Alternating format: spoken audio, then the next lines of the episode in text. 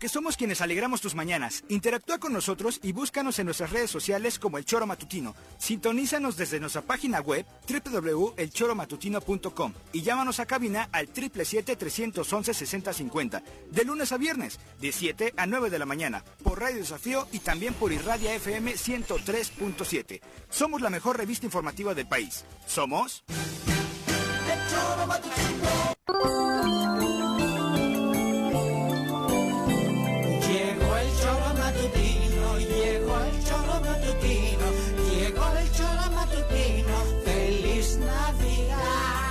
Hijos míos, que no se pronuncia feliz Navidad. Que entre más feliz Navidad lo diga feliz, más feliz será él. ¿Qué? ¿Y tú, Juanjo? Va, para. Ahora, venga. Llegó el choro matutino, llegó el choro matutino, llegó el choro matutino.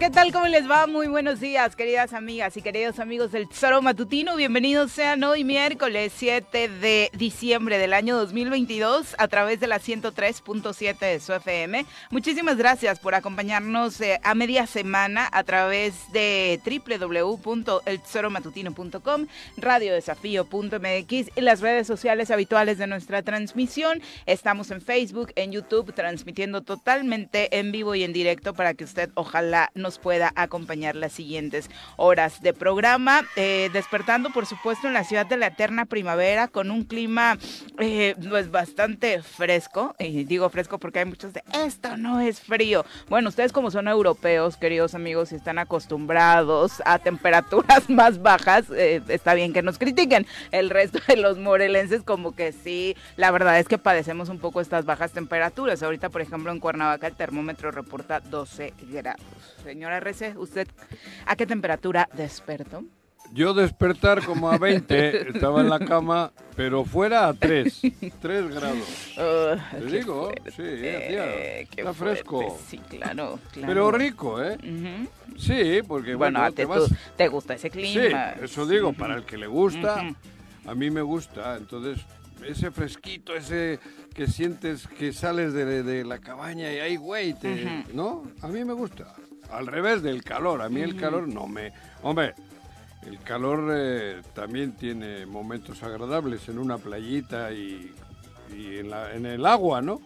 Pero si no, más me gusta la temperatura fresca, fría. Sí, yo no soy fan, la verdad. no, Yo no, sí, yo no, sí. Así como a muchos el calor les pone de muy mal humor, como lo vemos todas las tardes para los Sí. que andan manejando y además a mí la verdad es que el frío, eh, eh, sí, no, me...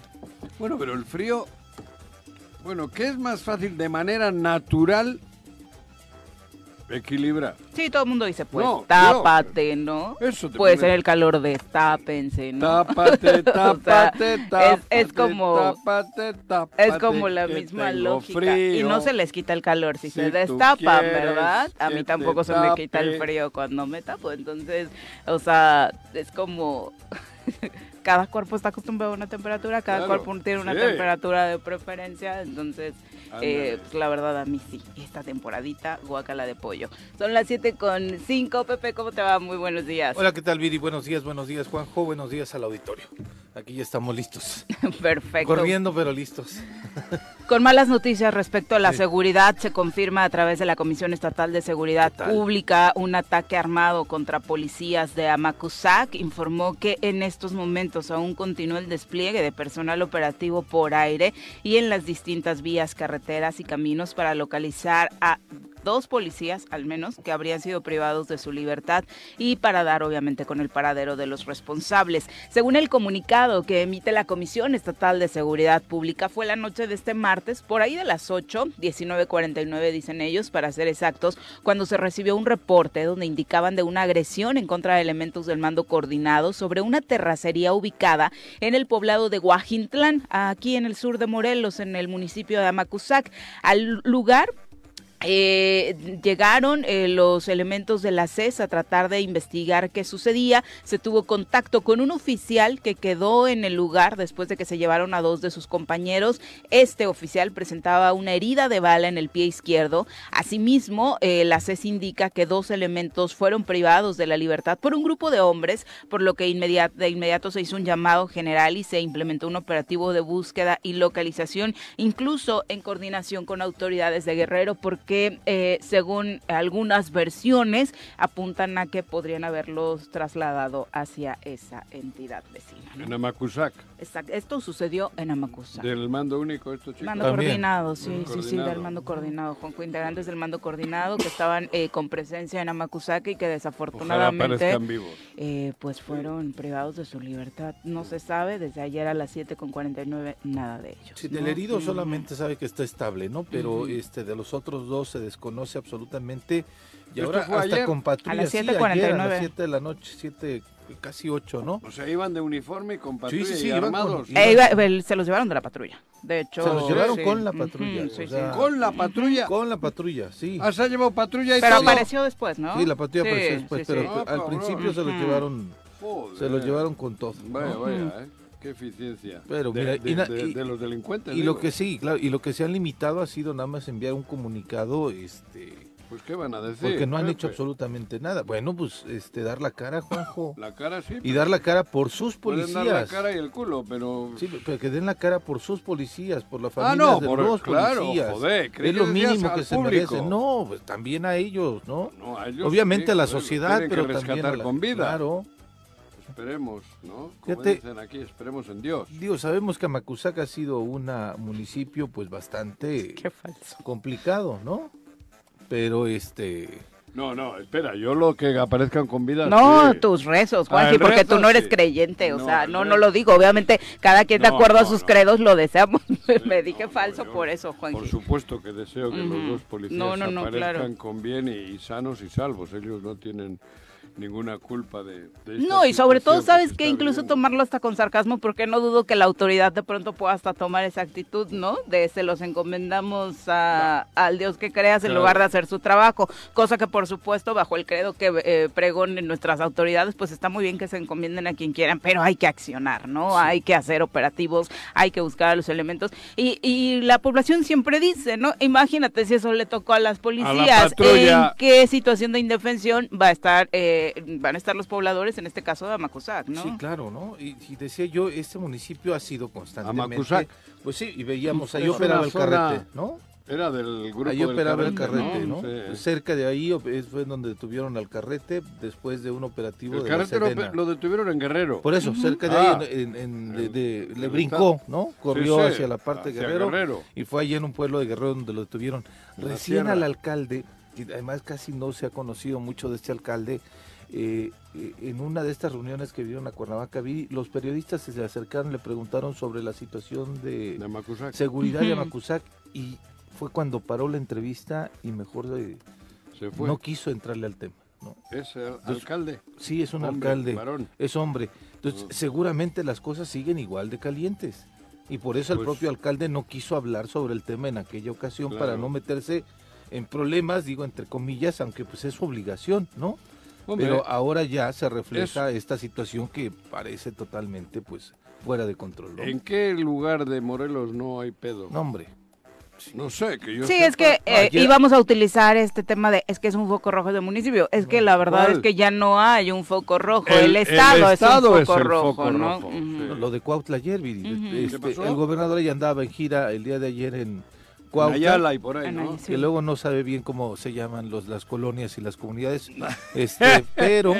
Es que si le sacas de la América, Cruz Azul y Chivas, no se aprende. Pero, no retiene. Ya tiene siete años aquí en el estado, debería. Sí, pero esos nombrecitos no son fáciles. Esos nombres eh, autóctonos no Hasta son Hasta los locales se le complican. claro, Yo he escuchado a muchos locales. Yo le justifico ahí al gobernador, hombre. Ah, vaya, mira. ¿Cómo se llamaba la comunidad? Cuautlisco. Cuautlisco. Ah, Cuautlisco. Sí, Cuautlisco. Ah, creí que era algo más complicado. No, no, no.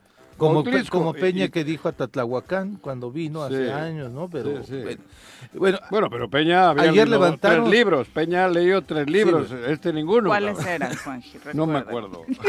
ayer. La Biblia. Ah, la Biblia. Eso, hace falta huevos. Bueno, ayer en Cuautla, donde estaba el gobernador, levantaron a dos personas. ¿Ah, sí? Sí, ¿Al claro. mismo tiempo? Sí. Joder.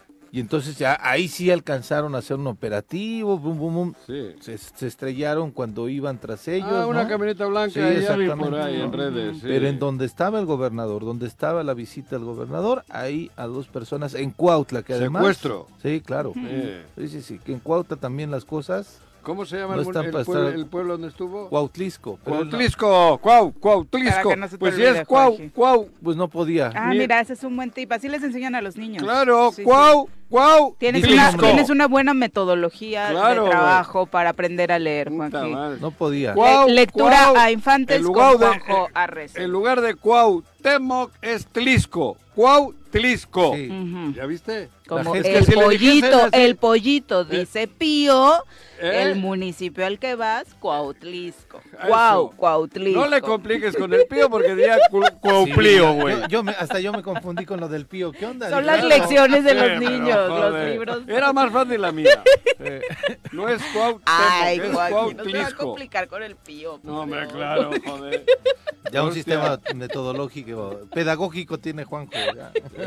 Más facilón. Sí, Más joder, facilón, cabrón, sí, sí. uno va aprendiendo en la vida. Sí, exacto. Bueno, Pero la pregunta es hasta cuándo vamos a dejar de iniciar el programa con este tipo de noticias, hasta cuándo nos vamos a sentir a salvo, hasta cuándo vamos a dejar de hablar de los asaltos, que es otro asunto que de verdad, eh, si de por sí hemos eh, venido hablando de su incremento, ha venido la delincuencia común trabajando más duro en este fin de año, más duro que cualquier otro sector, ¿eh? el robo al transporte público esta semana llevando dos Pero no hay- eh, No hay bronca porque el ¿Por qué? titular de la Secretaría de le regala playeras y hostias de fútbol. ¿De movilidad? de movilidad. ¿A quién le regala playeras? A los de transporte. A los que asaltan en el transporte. ¡No! Ah, ¡Joder, que, hostia! Hola, soy Juanji. Ya me asaltaron en el transporte público. ¿O ¿Qué dice la playera? No, no, la playera eh, para el fútbol.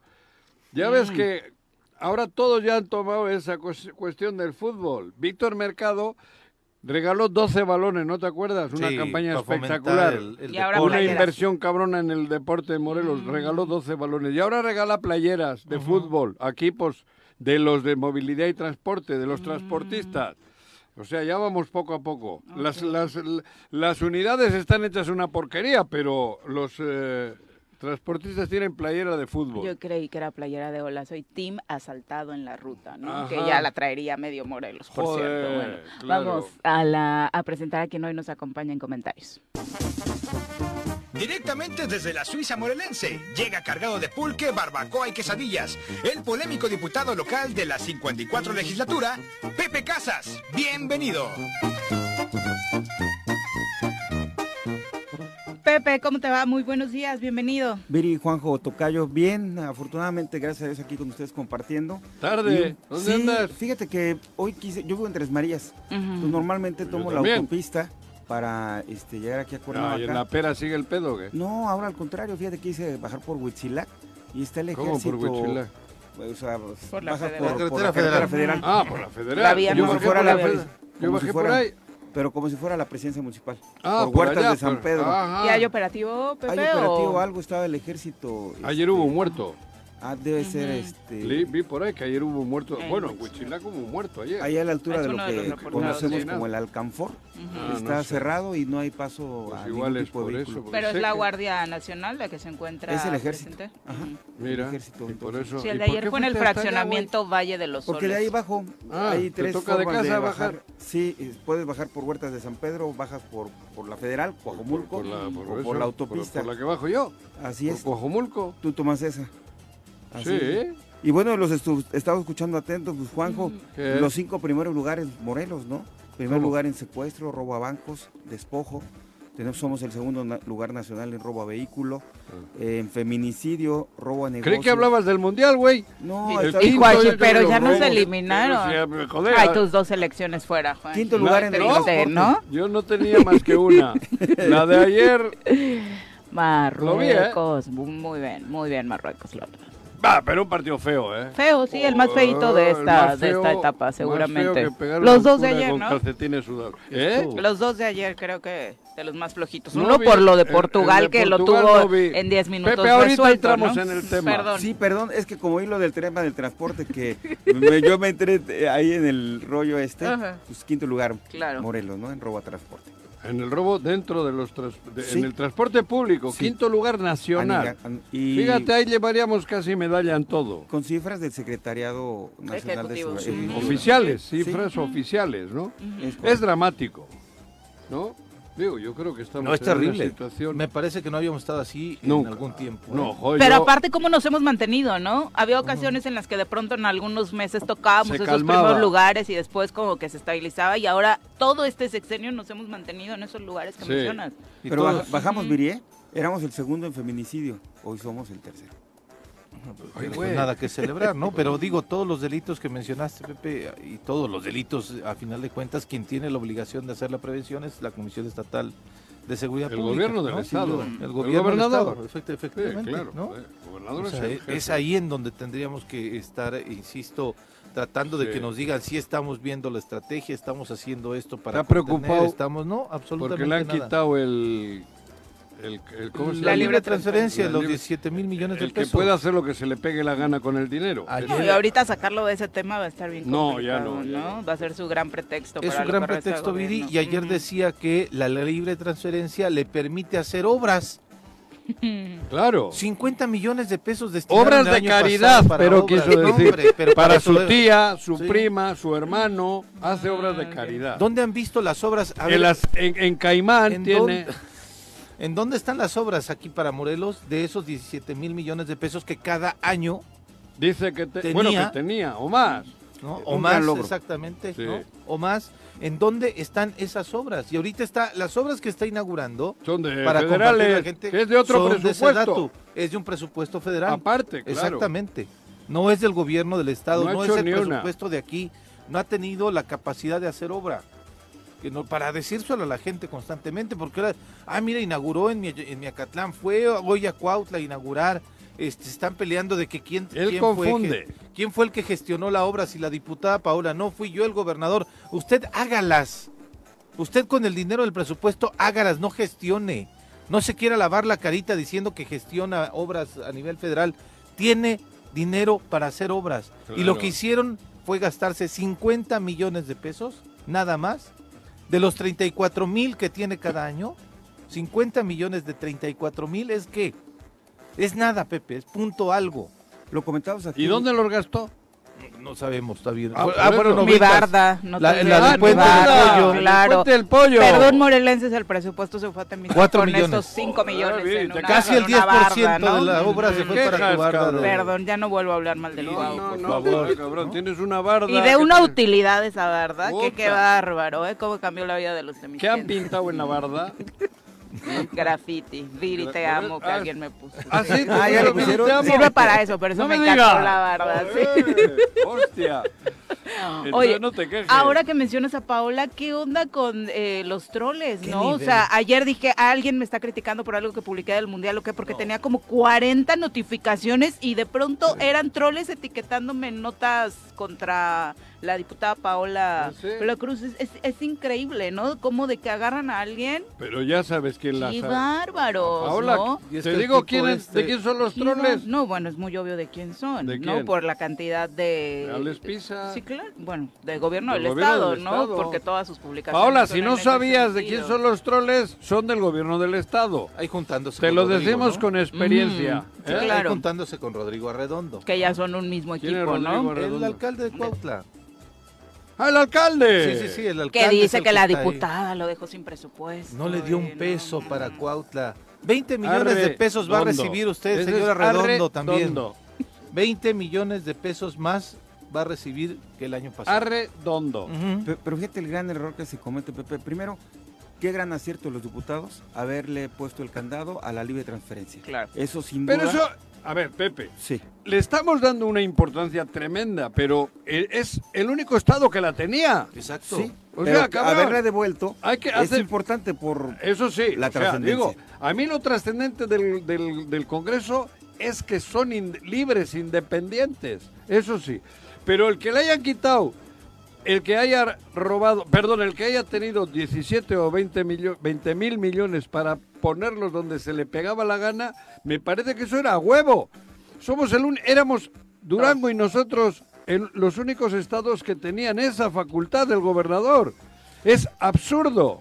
Pero mira, yo lo que quiero... Yo no le doy tanto mérito a los diputados. Hicieron Pero es que es la vía a través de la cual nos damos cuenta de su independencia, ¿no, eh, Como una cosa lleva a la quiero otra. Resaltar... A mí lo que me gusta la valentía de, los de las diputadas y los diputados por ser independientes. Mira, en esta mesa... Pero que le hayan quitado la llave para robar, me parece que eso era normal. lo anormal era que la tuviese. Claro. Pero en un estado donde hemos visto cosas. La llave para robar, he dicho, ¿eh? Y donde tú has estado lejos del, del compromiso con la gente, en esta mesa hemos platicado y en alguna ocasión llegamos a, estar en tela de juicio si se podía romper el 14, el 15, qué sucedía, ah, los ¿no? Diputados. Los diputados. Entonces, que se hayan mantenido. entre los 15, por eso le están poniendo una chinga. Que, que se hayan puesto de acuerdo y que se haya dado ya este, este, este primer paso con la libre transferencia, ah. que obviamente le duele mucho. El tema del presupuesto. Pero yo creo que ya hay dos temas en la mesa que vislumbramos. Una, cambios en la auditoría superior que si quitan América es otro logro y, y se empieza a hacer una auditoría real al gobierno del estado de Morelos. Tenemos ya en capilla, o mejor dicho en puerta, el juicio político del gobernador y sus funcionarios de primer nivel eh, con procedimientos que indudablemente con una buena auditoría eh, va a arrojar los resultados que todos los morelenses estamos esperando, que es qué pasó con estos miles y miles de millones de pesos. Dinero? ¿Dónde está y es muy sencillo porque es un gobierno muy expuesto que no ha licitado, que no ha respetado los presupuestos y que no necesita ser perito en la materia para saber cómo están las finanzas del gobierno del Estado. Que ojalá los diputados a través de la Auditoría Superior lo puedan documentar y se inicien los procedimientos eh, a la voz de ella como lo están haciendo ahorita. Bueno, pero también había que auditarle a ella, ¿eh? Porque si estamos diciendo que ha habido una auditora que ha evitado que se llegue a, a tener la verdad de todo lo que está ocurriendo en el gobierno, ella es cómplice, ¿eh? Claro. Que no crea que, que por siempre hecho de cambiarla. Es, ella ha sido una cómplice tremenda, porque ha evitado, ha avalado que se hagan cosas yo no sé a qué Sin nivel. ninguna consecuencia. no, y que, se hagan cosas, creo yo que de forma indebida. y ya es hora de que hagamos las cosas bien y no de que ya no me está funcionando, le están descubriendo cosas, te vas y ya no pasa nada, ¿no? Llegó la hora de que no exista la impunidad ha sido una tapadera. O sea que ella tiene delito, si es que los hay. Y hay dos, dos temas ahí. Ella también tiene complicidad. El administrativo. Porque no ha hecho lo que le correspondía. Eh hay dos temas ahí. El administrativo, es, es, decir, los propios recursos que llegan a la ESAP, cómo se han distribuido, cómo se han destinado, pero también la responsabilidad por no eh, llevar la ejecución de las auditorías en tiempo y forma como lo marca la ley. Hay términos para hacer las auditorías a los municipios. Entonces, yo creo que está muy sencillo. Lo que estamos viendo hoy es voluntad por parte del Congreso y con esa voluntad creo que las condiciones van a cambiar en muchas dependencias. Ayer el propio diputado Agustín Alonso decía que al parecer hay tres carpetas de investigación en contra de, esta, la actual titular de la entidad superior de auditoría y fiscalización. ¿Ah, sí? sí. Ah, bueno. Y estaba mencionando que iba a pedir un informe hacia la fiscalía para ver dentro de los márgenes que podría la fiscalía este, mencionar, porque evidentemente no puede dar una carpeta de investigación a los diputados, ah. pero este iba a preguntar para ver si eso, pues obviamente también no contravenía el que ella pudiera seguir al frente de, la, Estos, pero, del organismo. Además, esta América se llama, ¿no? Sí, América, el otro y el otro, creen que siempre van a vivir bajo el manto protector de Cuauhtémoc. En el momento en que Cuauhtémoc deje de ser gobernador, ahí van a tener un pedo monumental esto que ahora es jiji, jaja, el otro día las veía yo, jiji, jaja, jiji, jaja, en el, en el evento de, de esto de, Sabores Morelos. De Sabores Morelos, y jiji, jaja, se la van a comer, no saben en qué riesgo están. Esa América, la otra, la de... La, ¿Cómo se llama esta que está ahora muy así, muy bollante? ¿Mónica? No, güey. Bueno, Mónica también, Mónica pero... La de las pizzas, no, pizzas... ¿Sandra? No, Sandra, ¿quién es? Tía Licha. Tía Licha, ahí está. Mm. Andan, jiji, ja, ja. Ya verás. Ya verás cómo le va a ir. Sonríe más bonito que tú, la verdad. Tía Licha. Sí, sí, la verdad. No, pero es que así, ahora están con una prepotencia porque viven bajo el manto de Cuauhtémoc Blanco. Del es su protector y entonces están burlándose de nosotros porque se burlan. Por eso decía, jeje, jaja. No, y porque con todo respeto nadie las conocía. No, les van a conocer, cabrón? Mm, sinceramente digo, hablando políticamente, entiendo que como empresarias son mujeres eh, muy exitosas, ah, no, pero, bien, pero, políticamente pero la que voy, en cuanto caiga Cuauhtémoc o se vaya, se van ellas son de aquí. Bueno, creo que América es de aquí. Sí. Sí. Sí. La chica esa es de aquí. Sí. Luego la van a pasar jodida. Todo esto que estamos sufriendo de troles y no troles y jiji, jaja, ahorita hay desde el presidium que se ríe mirándonos. Se la van a comer. Se la van a El karma es cabrón. Sí, claro. Muy cabrón. Y, te comparto, Juanjo. Hay, coincido contigo y, me Se la van a comer. Hay dos, dos carpetas que están este, suspendidas que es de Mónica Boggio, la actual coordinadora de la gobernatura, porque no cumplieron los requisitos para estar en los cargos, Juanjo. Pero Mónica no es de aquí, ¿no? No, no, es de aquí y lo logramos acreditar. se irá. Y luego, se irá con... donde esté también irá al bote. Le, va a alcanzar. Pero yo hablo a los de aquí, que ellos encima de que van a sufrir, son de aquí. Y ahora se están riendo de los de aquí. Y luego los de aquí les van a hacer tararí que te vi. No, les quedan dos años y se van a ir, bueno, realmente va a ser uno, porque ya empiezan desde los temas electorales. Y todos esos quieren ser candidatos. Sí, entre que quieren se van a comer toda la porquería que están haciendo. Y entre que ayer el gobernador me parece que dijo que sí, que le gustaría contender para la jefatura de la Ciudad de México, y este, pero dijo no, pero estoy concentrado en Morelos. Híjole, vienen cosas bien complicadas para ellos. Ojalá también, eh, quien sea culpable, ¿eh? porque quien sea culpable tiene que pagarla. Todos. Tiene que pagarla. O todos, no sé qué, o todos rabones. Coludos. Coludos. no sé qué, ¿coludo qué quiere decir? Pues que tienes cola grande, ah, o todos, coludos, o todos oh. rabones sin cola. Ah, mira, yo decía el refrán y no sabía. O sea, todos iguales, en ah, resumen, ¿no? ¿Cómo lo decías?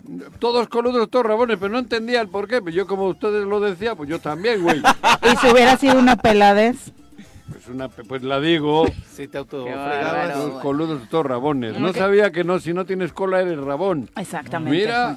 Ah, pues todos coludos o todos rabones. Tú, tú eres rabón, por ejemplo. Yo no tengo este ni rabón ni cola. Oye, y ayúdame en una que nunca he entendido. De, de, esa hostia. Hostia. Ajá. Hostia, pues es como decir coño.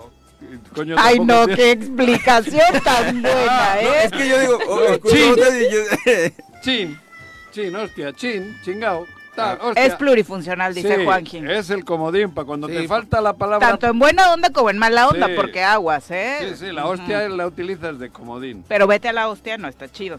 No. No. Vete a la hostia, ahí anda tu Préstame la hostia, ¿es correcto? ¿Eh? Préstame la hostia, ¿es correcto? No, esa no se utiliza, préstame la hostia. esa no se presta. Bueno, son las 7 con 29 de la mañana. Explíquenle más refranes a Juanji, porque igual y sigue teniendo ¿Todos coludos o todos rabones? Ahora lo entendí, mira. Vamos a pausa. Qué bueno el choro, ¿eh? ¿Cómo me ilustran? 7 con 34 de la mañana. Sí te dolió lo de España, Juanji, ¿Eh? acéptalo, que te dolió, o sea, casi llora en el corte. a ver cómo reaccionas, a ver si... Todos me preguntan por ti, ayer después de que perdió España, todos, ¿cómo está Juanji y yo? Pues supongo que durmiendo, como todas las tardes, Exactamente, el sarcófago. No, pero es que no me quieren entender. No, la gente no quiere entender, cabrón.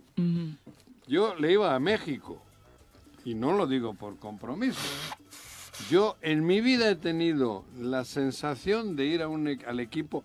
Yo ayer jugaban varios vascos y bueno, es un pedo, ¿no? Me hubiese gustado que hayan hecho buen papel ellos. Pero pero como también te hubiera gustado que Gana llegara más lejos porque estaba Iñaki Williams. Exactamente, había un chico del Atleti y tal, pero, pero yo tener pasión porque España gane, yo solo tengo pasión por dos equipos.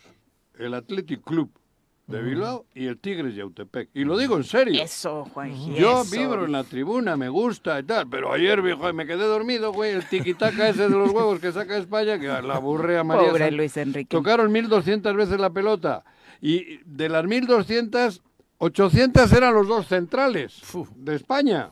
Joder, cabrón, no, joder, eso es el, no, pudieron como con, pero eso la el posesión defensivo de hablar de la posesión la posesión es si a partir de ahora la Federación Cruz Azul es el rey de la posesión en el, el balón en la mano pues va a tener los 100% de posesión es como dejarle al portero el balón nada más como acotación del partido una de las cosas que más le dolió a España creo que fue que varios de los jugadores de la selección marroquí pudieron haber formado parte de su selección y por todo el tema social y político dijeron no yo voy a representar a Marruecos, mi convicción es por Marruecos y mira lo que están creo logrando que el público incluso le despidió a España de manera no recordándoles algo no sí, fea la verdad es que políticamente le recordó algo ayer tenía mucho de político el muy el contenido político. por el tema de la migración de la discriminación el racismo y demás sí pero además joder Marruecos siempre ha sido un lugar ahí estuvo Franco. De ahí se levantó. Y él tenía una guardia personal de moros Ah, marroquíes. sí, siempre, él siempre tuvo marroquíes en su entorno, no se fiaba de los españoles. Imagínate. Bueno, son las 7 con 37, seguiremos analizando por supuesto los resultados del Mundial y más al ratito en deportes. Por lo pronto vamos a entrevista. Ya nos acompaña a través de la línea telefónica el diputado local, Eliasif Polanco, a quien recibimos con muchísimo gusto esta mañana. Diputado, ¿cómo te va? Muy buenos días. Hola, Viri, muy buenos días. Saludo a, a Juanjo y a a Pepe Casas, a Pepe Montes, un abrazo. Muchas gracias por la oportunidad. ¿Tienes, gripa o qué? Sí, fíjate que... Te escucha. Ando, ando con resfriado. Ah. Este, por eso preferí, agradezco mucho la invitación que pudiera hacer por teléfono, no, no vaya a ser. Entonces prefiero eh, quedarme un ratito aquí en casa. Claro, es lo más responsable. Ya tenemos un priista aquí continuamente y ya estoy un poquito. No vayas a. Pero son diferentes. Son diferentes. Jorge Miti, igual de Eugenio. De carácter, sí. Igual de Eugenio. Son como, oye, son como cuatro Eliasib ahí. No, no, ah, en peso sí. En peso sí. Voy a defender a Jorgito nada más porque te ganó ayer en lo Portugal-Suiza. ¿eh? ¿Que me ganó a mí? Sí, ayer él te dijo que obviamente en las Me llamó. a mí también y me dijo que porfa te recordara. Me llamó en la tarde. Que sí eh, sabe de fútbol, Jorgito, y ahí está el podcast. Y le dije, a mí, ¿para qué me hablas, güey? Pero bueno, diputado, eh, cuéntanos un poquito el sentido de la llamada es este, que la población eh, siga conociendo el contexto en el que fue aprobado el presupuesto 2023 y le queden claras todas estas, de pronto, denostaciones, ataques que hay contra la forma en la que se segmentó el presupuesto, particularmente después de escuchar al Ejecutivo Estatal, algunos alcaldes que se dicen inconformes. De manera personal, ¿tu voto por qué fue a favor? Mira, hubo yo creo que dos situaciones eh, que en, lo particular me, hicieron votar a favor. El primero, que había un aumento significativo en las materias en los rubros donde más se necesita y, que es donde hay más necesidad y por qué no decirlo a veces hay hasta el pretexto de que no hay el dinero y hablo de la seguridad que es un tema eh, muy importante ahora yo creo que el más importante en, en Morelos. Entonces se reforzó ahí eh, el presupuesto para la CES para la fiscalía eh, que, que necesita los dos igual y también para el Poder Judicial, ¿no? Porque, bueno, aunque eh, la, la, Fiscalía pide, pero los jueces otorgan y también es, es, una necesidad, tienen mucha necesidad ahí. Y había rubros en los que eh, la vez que había pasado eh, de noche eh, este tema, como el campo, eh, la salud, y, y ahora creo que están bien cubiertos, si bien no es suficiente, creo que hay los elementos necesarios para poder avanzar. Y eh, la otra eh, situación que me llevó a, votar a favor es que eh, de manera implícita se acabarían las libres transferencias que tiene el gobierno del estado. Me parece que, que solo había ya dos estados, Morelos y Durango, con un esquema así. Eh, y bueno, eso eh, yo creo que eh, pues tiene mucho trasfondo, ¿no? Primero el equilibrio de, de, poderes, el respeto a los poderes, hacer cada quien lo que lo mandata la Constitución y la otra también a transparentar esos eh, cambios ¿no? que había de, mucho dinero, de muchos millones, sin eh, que nosotros supiéramos. ¿no? Entonces, yo creo que esas dos eh, situaciones son las que a mí me llevaron a votar a, a favor.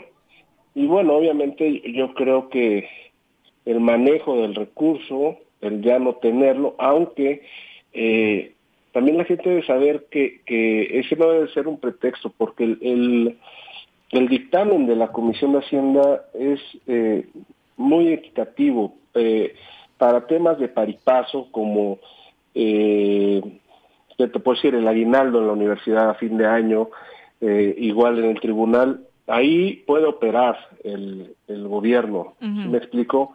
Como lo venía haciendo. Entonces, este, yo creo que se cumple, se cumple todo, no hay, perdón la expresión, y ahorita que, que escuché a Juanjo, no hay mala leche por ningún lado ahí, y este, y bueno, particularmente por ahí, por ahí fue el razonamiento de mi voto.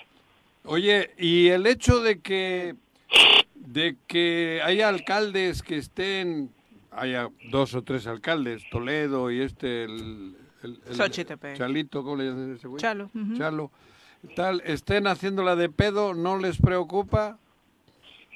Mira, Juanjo, yo ayer, no, ayer no, el, el viernes pasado eh, platiqué con, con un amigo que, que es también conoce mucho de medios y me dijo algo que, que lo voy a, decir aquí en pues por la confianza que hay. Yo creo que eh, estamos cayendo eh, en lo que pareciera quiere el gobierno, que es que nos peleemos los morelenses exacto, entre nosotros mismos. Exactamente.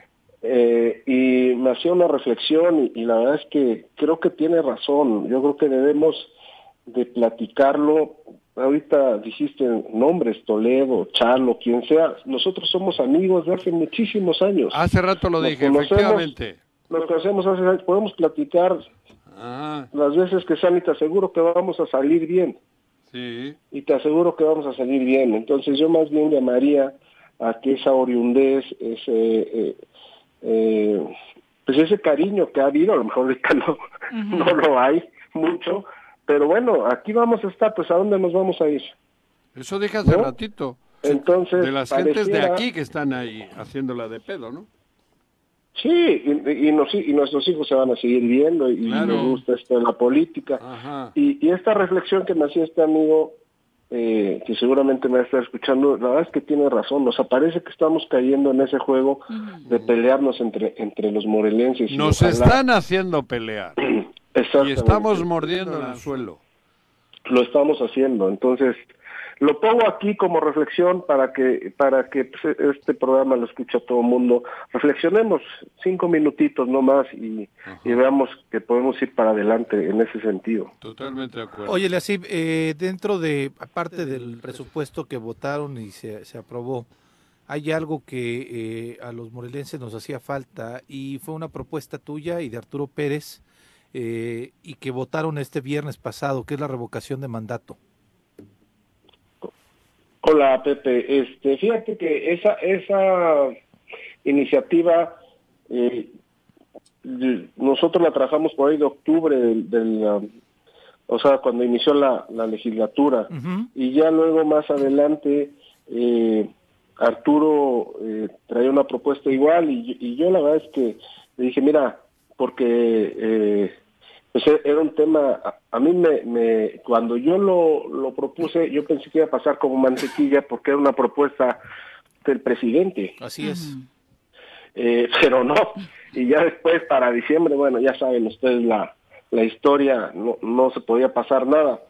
Y ahora que este que la verdad hay más consenso y pudiéramos este los 15 haber dicho no, que se quede como una propuesta de este lado, ¿no? Si lo quieres ver así, pero la verdad es que Arturo es un gran amigo mío, también la hizo, la, la dictaminamos juntos en la comisión que yo presido, y bueno, qué bueno que se aprobó, porque al final del día, este, bueno, ustedes lo saben, las democracias más adelantadas, sobre todo en América Latina, pues basan, eh, se fundamentan, se fortalecen a través de la participación ciudadana. Entonces, eh, ya reintegrar al, al artículo 19 bis, la revocación de mandato, pues bueno, como quiera que sea, como quiera que sea, yo creo que va a poner en alerta a los gobernantes eh, que vienen, ¿no? Ya no se puede ahora hacerlo porque eh, tiene que ser en la primera mitad del mandato, pero bueno, pues aquí seguimos y, vendrán eh, gobernadores, espero con otra idea, pero bueno, ahí está. Con idea. Sí, sí, sí, y, y, y, y, que sepa, ¿no? Que hay esa ese mecanismo ya de participación en la Constitución y que, este, que estamos al pendiente, este, porque bueno, pues nosotros vamos, diputados van, diputados vienen, pero bueno, el pueblo ahí está y esa herramienta de participación creo que va a ser muy importante. Oye, ¿desde cuándo se puede aplicar? A partir del próximo sexenio. Ah. En, el, en, el, primer periodo del mandato para el gobernador, en los primeros tres años, ah. podríamos este, hacer un ejercicio. Para alcaldes, ¿aplica solamente para el gobernador o también para aplica solamente para aplica solamente para el gobernador. Estamos trabajando en la ley de revocación de mandato para que pueda también aplicar para alcaldes y pueda ser igual al año y medio. Este, a mitad de mandato. Eh, mitad, del mandato. Y esto sería... Ahorita este... quedaría firme para el gobernador y estamos trabajando en la ley también. ¿Y esto sería a una solicitud expresa del Congreso, de Ciudadanos o del propio Ejecutivo? Puede ser de los tres. Puede ser de los tres. ¿El Ejecutivo va a este, pedir que me quiten? No, no, no. Tal vez, tal vez como Andrés Manuel que dijo. Pasó, yo pido. A nivel federal. Ah, ¿Andrés Manuel la pidió? sí, sí, bueno. Pasó a nivel federal. Y, y, prácticamente lo estamos homologando. Entonces sí podría. Desde luego el legislativo también. Y. Eh, el pueblo con eh, las situaciones que marca el propio artículo. ¿no? Oye, ¿cómo va el PRI ya cambiando? Mira, mañana vamos a tener este un, eh, un evento ahí en, en mm. eh, donde se le va a tomar protesta a todos los comités municipales, a los 36 comités. La verdad es que estamos muy muy contentos también de, de poder tener ya esa eh, pareciera que son nombres, pero es muy complicado tener una estructura hoy en día en el Estado y el partido es así, es muy de estructuras y este y bueno eso nos tiene tranquilos, pues echar en dar la, la, la estructura nos va a poner en competencia, espero eh, para lo que viene ya, ¿no? Ya, este próximo año, pues, ustedes lo saben. Por lo menos tenéis un militante en cada municipio. Claro, claro, claro, que, que, era, que fue algo con lo que, que no tuvimos la, la en las elecciones pasadas, ¿no? O sea, llegamos a varios municipios y no teníamos ni quien nos cuidara la casilla, ¿no? Exacto, por eso te digo. Ah. ¿Lo dijiste en tono de burla, Juan José? No, no, no, ah, porque, porque, hasta yo sentí feo, ¿eh? No, joder. pero mira, ve, la encuesta del Universal de la semana pasada. ¿Sí la viste? Yo, sí, sí, las vimos. Joder, me la trajo, me la trajo tu compinche. Tu compinche me la trajo, ¿cómo no la voy a ver, cabrón? Checa, checa, la, checa la de reforma. Entonces, ahí está el PRI, ahí, ahí, ahí este... ya le picaste la cresta, ¿viste? no, no, no, con tu sarcasmo. es como el fútbol, hasta que no se acabe. Ah. Y ya andan, ya andan muy de cerquita los tres dirigentes, ¿eh? Los del PRI, los del PAN y el PRD. Es que no hay otra, Pepe, de verdad no hay otra. La única manera de eh, poder avanzar eh, con un gobierno de coalición y que la coalición tenga la oportunidad de ganar es juntos. De otra manera, bueno, pues ahí están las las propias este, encuestas de quien sea, pues no se puede. Entonces, se este, pondrán, eh, tienen que mantenerse juntos. ¿Y se pondrán de acuerdo para quien encabece la coalición a la gobernatura? Yo ya, lo, yo ya los veo, Aquí, en, el Morelos, sí. En Morelos, Morelos porque hay varios gallos o gallinas de diferentes partidos, entonces... Eso, eso que estaba diciendo es muy importante, ¿no? Este, acuérdate tú que hay nueve gobernaturas y en cinco tendrán que ir mujeres, ¿no? Entonces nosotros tenemos que preparar, la, la coalición tiene que preparar cinco mujeres eh, y cuatro hombres, ¿no? Exacto. Entonces, este, es, es un tema bien, bien interesante porque este, pues no se descarta ¿no? Que por, por el número de habitantes, sabemos eh, el trato que se le da a Morelos, que eh, pueden casar una mujer, ¿no? Claro, exactamente. Por eso, me refería. Un diputado finalmente que... Ah, bueno, ah, diputado, Casas. Oye, Casas.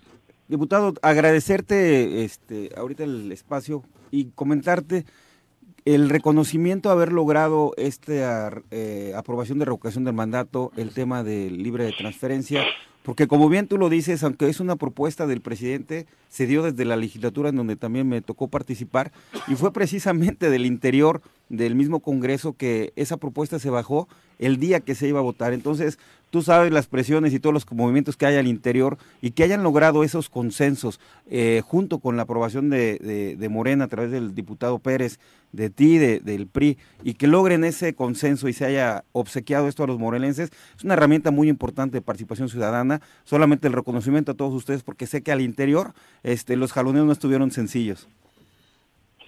Sí, Pepe, pues tú, lo que te digo, tú lo sabes y siempre ha sido una, bueno, tienes toda mi admiración y, alguien muy aguerrido ahí adentro en la, Cámara y defendiendo sus ideas y pues a veces uno las defiende, pero este, te dicen sí, muy bien, pero no pasa, ¿no? Entonces... de un ponchito cualquiera y te jode. Pues sí, pues estoy ahí. Pero esta se logró y mira, pasó de 20 y, bueno, pues ahí está y, y qué bueno para todos, ¿no? No, muy bien el anterior no pasó porque sí le hubiese tocado a este. Eh, es que ese era, el tema, este diputado. el tema. Lo metimos todavía, estaba en tiempo y forma para que se aplicara ahorita con gobierno, con Cuauhtémoc, pero pues lo digo también, ahí el diputado Javier García Chávez es quien era el gato. Se enojó conmigo el otro día. Él era presidente de la Comisión de Puntos Constitucionales y entró a través de puntos, se aprueban puntos constitucionales y cuando llega al pleno diputado la baja y eso nos impide poderla poderla votar. Así es. Entonces, la, la verdad, muy agradable la sorpresa eh, a favor de Morelos que lo hayan aprobado, Eliasip. Sí, gracias, Pepe. Pues ahí está. Y, y te digo, debe ser una.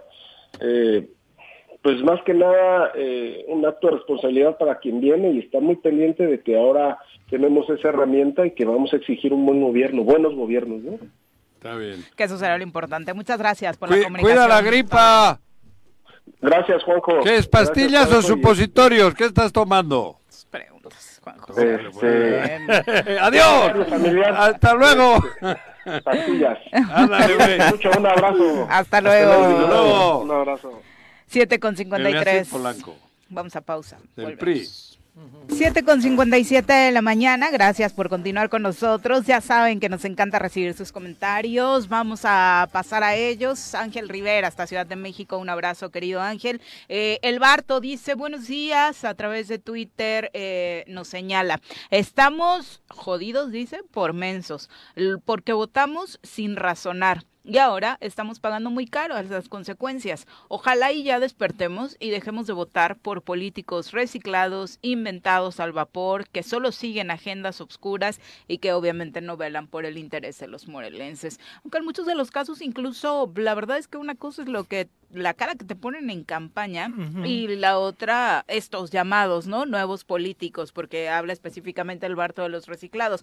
Pues también dentro de los nuevos, vaya errores que, bueno, justo el que hemos estado hablando, ¿no? el pues, gobernador Cuauhtémoc Blanco, o sea, tampoco eh, alguien que esté fuera de la política, alguien que se vende como ciudadano es la solución. Sí, claro, y que este incluso los alcaldes, hay muchos alcaldes que ahorita están con un tema de golpeteo, de favorecer solamente a lo que dice el gobernador y que eh, van empezando en sus carreras, ¿eh? Chalo Xochitepec, es un joven político que este pues eh, está, eh, no sé si al servicio o está simplemente siguiendo la, la, la, línea política, si es que le podemos decir que hay una línea política, pero de lo que diga el gobernador. Rodrigo Arredondo también es la primera vez que está al frente de un municipio, estuvo su último paso en el sistema de, operativo del SWAPS, Valla de Agua Potable de Cuautla, pero es la primera vez que está siendo alcalde y lo que empezó, empezó medio se parecía que iba bien y ahorita están solamente a lo que les indica el gobernador, siguiendo el guioncito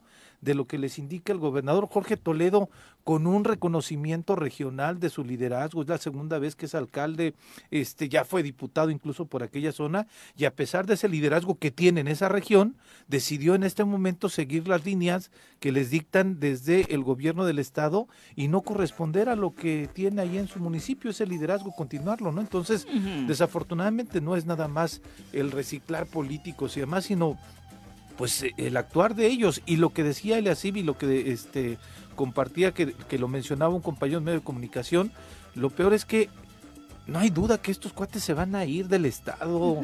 Eh, o sea, la gente, el gobernador, eh, Ulises, a pesar de que quiere ser candidato por acá, pero si no lo votan, se va a ir del Estado, como Rodrigo Galloso se fue del Estado. como Rodrigo Galloso se fue del Estado, así lo digo claramente. Y quienes nos dejaron confrontados fueron a un grupo de morelenses. Y otra vez está sucediendo lo mismo. El, la gente de gobierno del Estado trae un discurso de odio, de encono, de molestia, de confrontación. Y quienes vamos a seguir pagando los platos rotos vamos a ser nosotros. Además, Pepe, hablando con conocimiento de causa, eh, cuando tenemos la oportunidad, y quiero ser muy breve, de asumir en su caso como diputado algunos alcaldes en esta nueva época de gobierno que es la 4T, encabezada por el presidente de la República, eh, hasta el día de hoy no se han materializado muchos, muchos de los apoyos que tiene el presidente porque ha eh, hecho falta gestión por parte del gobernador, eh, con ese, ha confundido ese acercamiento que tiene con el presidente para cuestiones más de irle a llorar y a ir a acusar gente que ponerse a gobernar. ¿Por qué te lo quiero decir? Porque, y, no me voy a, a curar en salud, pero sufrimos o padecimos eh, esa confianza de dársela al gobernador y arrancar con él una administración que viniera a Morelos a darle una base clara de una nueva transformación. No sucedió. Y digo cuando es esto, lo hacemos diputados locales, lo hacemos presidentes municipales. Hoy los presidentes que están estuvieron en campaña, tienen, tienen por lo menos una persona política que ya les dijo que el gobernador no cumple entre ellos sus diputados, eh, le entrega recepciones, quienes los hayan apoyado y cobijado a través de los partidos. Eh, por lo menos en más de la mitad de los que están ahorita manifestándose, personalmente platicamos porque coincidimos en algunas mesas, en algunas campañas, y saben que el gobernador no cumple. Y, y si no lo saben, es muy sencillo, que revisen su historial de presidente municipal, de gobernador, qué ha hecho en favor del Estado. Entonces, ¿a qué quiero llegar? Que no van a poder desconocer mañana que en esta mesa estemos hablando que no les cumplieron, que se le van a voltear al gobernador, porque no hay obra en los municipios, Pepe. No hay obra. Las únicas obras que se han hecho son las que han hecho a través de la Comisión Estatal del Agua, que está haciendo la caja chica, donde se están robando el dinero. ¿Y por qué te digo robando? Porque ahí están, no hay licitaciones, Pepe. Cansado de señalar las licitaciones, la forma en que se están este, asignando empresas fantasmas que evidentemente, como lo decía Juanjo, en cuanto se quite ese manto protector que les ha dado Cuauhtémoc a su, a su séquito y hoy a los alcaldes que está involucrando, eh, las consecuencias van a ser terribles. Nos va a doler en el Estado, sí, porque vamos a empezar a ver cómo muchas cabezas van a caer. Y nos va a doler no porque nos duelan ellos, porque quien le mete la mano al cajón no nos duele. Nos va a doler porque el retraso que estamos llevando en estos últimos años no lo que esperábamos, Pepe. No, no, no, no para nada. Yo no veo a los alcaldes de verdad eh, haciéndole quórum al gobernador en una queja cuando no ha habido una sola obra relevante en el Estado. ¿eh? Se lo están haciendo, ¿eh? algunos de ellos por intereses personales. Eh, también Arnaldo Pozas, profe, un abrazo, muchas gracias por acompañarnos. Rexo Rexo hasta Suchiapan, saludos, gracias por acompañarnos todos los días. Oscar Flores, supongo que es porque estás presente en cabina. Pepe Casas dice, sería bueno que le preguntaran a los exdiputados que van como invitados, que tenemos dos, Ale Flores y Pepe Casas, dice, ¿por qué no le habían quitado la libre transferencia en el presupuesto al gobernador. Hermano, si escuchaste ahorita en, el, eh, en, la entrevista que se hizo con el diputado Elias precisamente le di ese reconocimiento, porque no depende de una persona, uno propone en el Congreso y tiene que haber consenso de por lo menos 14 diputados para que exista eh, la mayoría calificada y pueda aprobarse. Eh, lo insistí, al interior del Congreso no logré contar con el consenso.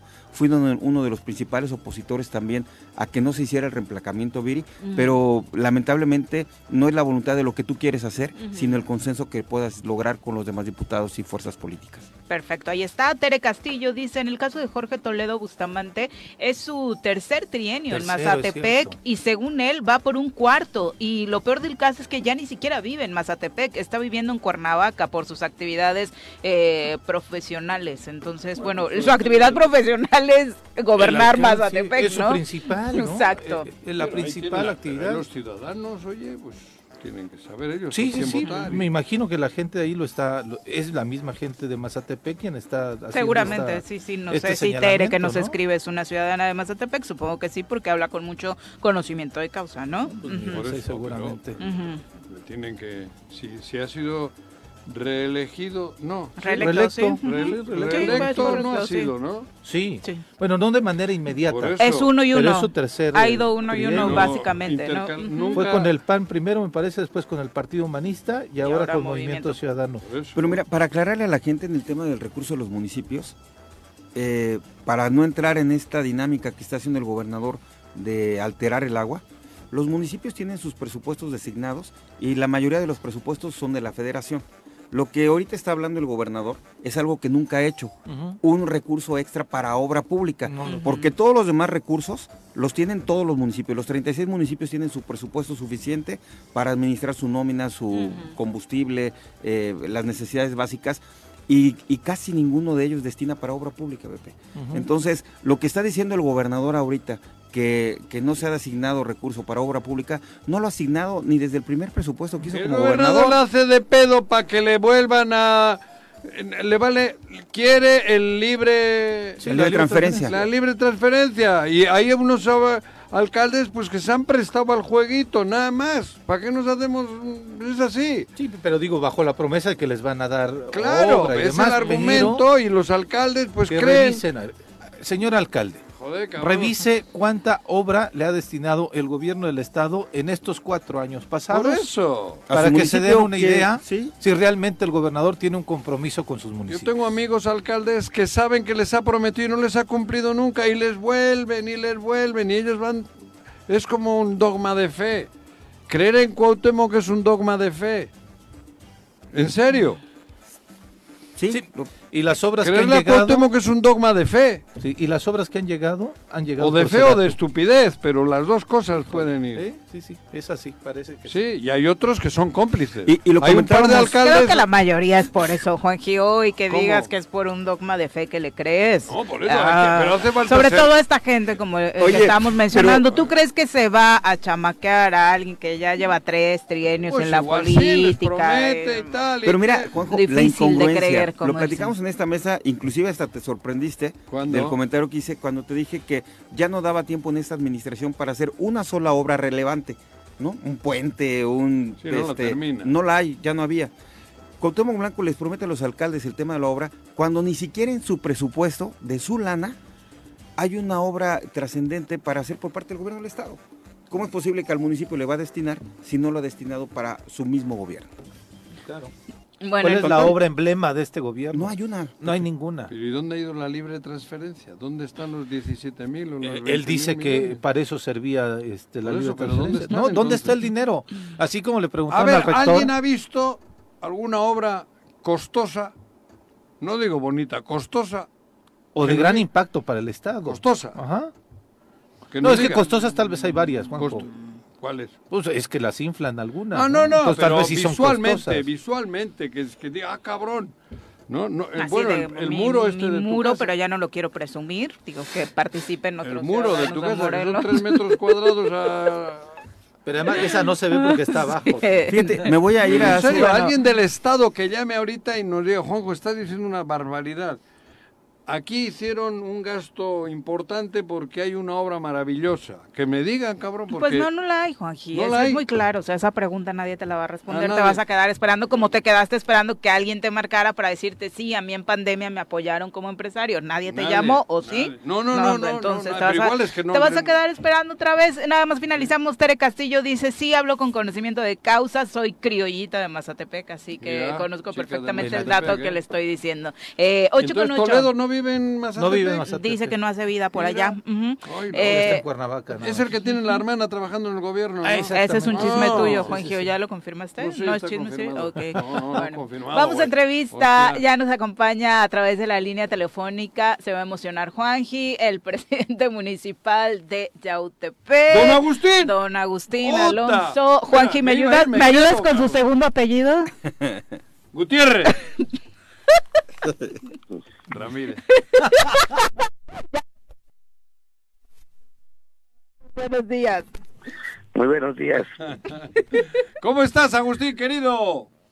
Muy bien, amigo, a tus órdenes. Ayer andaban tarde por ahí, ¿no? Inaugurando otra gran avenida. Ayer no, antier. Antier, antier. Antier, perdón, sí. ¿No? Sí, es una... Sí, es el el Paseo Tlahuica, que es la entrada principal a nuestro pueblo viniendo de Cuernavaca. Y, y que es el emblema de nuestro pueblo. Entonces, y afortunadamente nos quedó muy bonita. Para los que no ubican exactamente cuál, fue el tipo de obra que se realizó ahí, este proceso de rehabilitación que, que se dio. Sí, hubo el cambio del asfalto a concreto, a concreto. Y entonces es un cambio muy diferente. Imagínense ustedes, el concreto tiene para durar 40 años sin necesidad de darle mantenimiento. Y, y se remozaron todas las las banquetas banquetas el las luminarias el camellón central se pusieron luminarias ¿Cuántos? ¿Qué tramo es? ¿Cuántos metros son o cómo es el de cuánto? Son cuatro kilómetros. Ah, cuatro kilómetros. Joder. Entre los, entre las dos, ah. dos, dos, a ver, porque tiene doble sentido. Son dos en cada lado. Sí, sí. Entonces, son alrededor de 40, de 4 kilómetros lineales. ¿Es, ¿Es una obra municipal, alcalde? Eh, sabemos que, bueno, muchos han hablado de la crisis que viven los ayuntamientos en, en la entidad, la crisis económica particularmente. ¿Cómo se le hace para realizar una obra de este tipo? Mira, afortunadamente para nosotros eh, hemos mantenido una un una limpieza en el en el, en el uso de los dineros y, y hemos podido sacar adelante todo con, con recursos propios. Eh, tenemos afortunadamente que la mayoría de la gente está pagando su, impuesto predial, entonces con los impuestos que salen, de ahí cogemos el dinero para poder hacer las diferentes obras y llevar una, un orden financiero de manera que tengamos dinero para hacer obras, para pagar el aguinaldo, para pagar a los trabajadores, todo bien. Y después, a, que en el año que entra, otras obras más importantes todavía vamos ah, a hacer. ¿Hay proyectos de más obras o las están haciendo? Claro que vamos a hacer más obras. ¿Ah, sí? O sea, es, esta del Paseo Tlahuica viene a redondear el primer el, el cierre del primer año de, de este periodo de gobierno. Eh, pero, ¿qué ha sucedido en 2023 respecto a obras en resumen?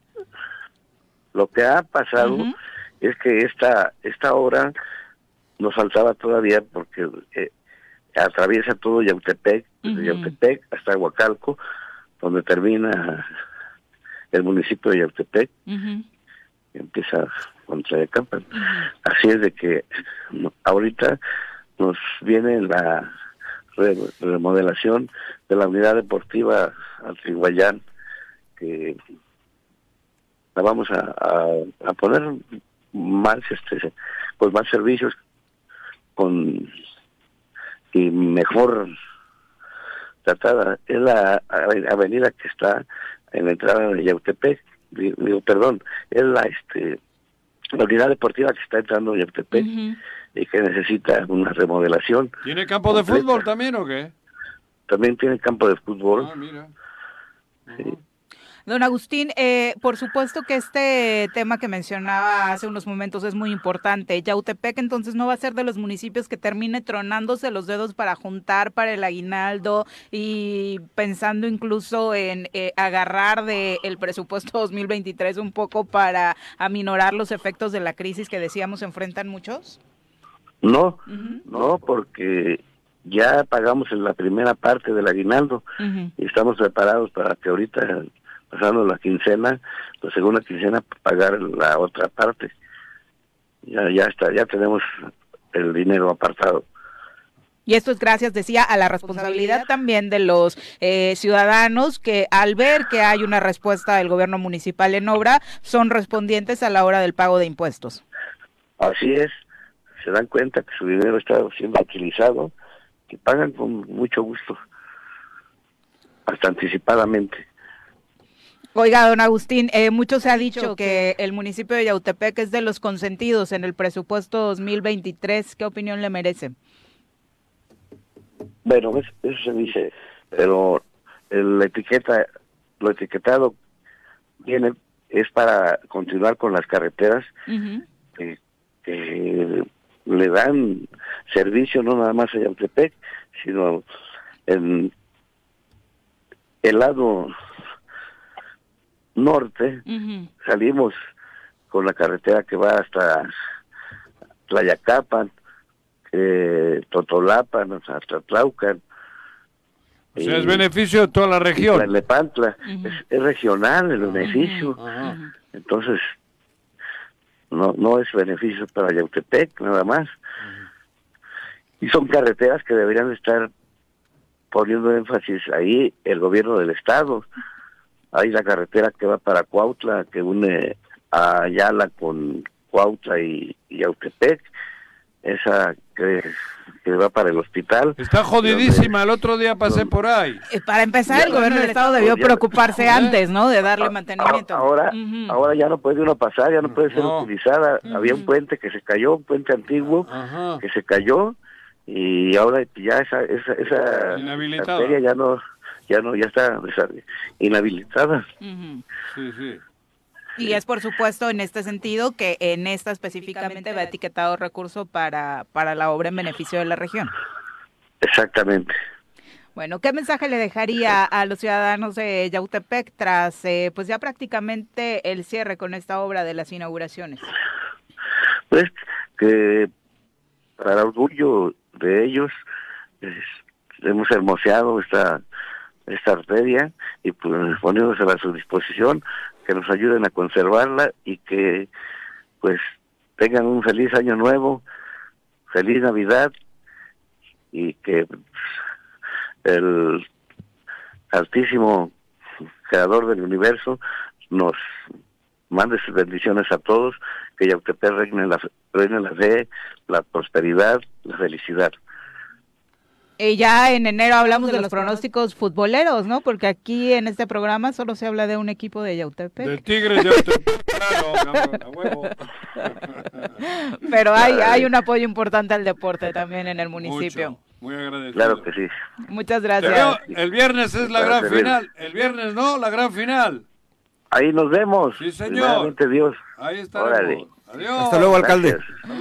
Buenos días. Ahí está el alcalde de Yautepec. Los dos equipos de tercera división de Yautepec terminaron en el top. Con muy buenos resultados. Primero y Tigres, tercero. Tigres en primer lugar. primero y CDI en tercero. En tercero Se están haciendo las cosas bien. ¿Y la final entre quiénes? ¿Qué final? Ah, mañana, el viernes es Yautepec. Halcones. Contra Halcones de, de... Atlatlaucan. De Atlatlaucan, cabrón. Siempre equivocamos. Yo no soy el gobernador, yo la puedo cagar sin pedo, güey.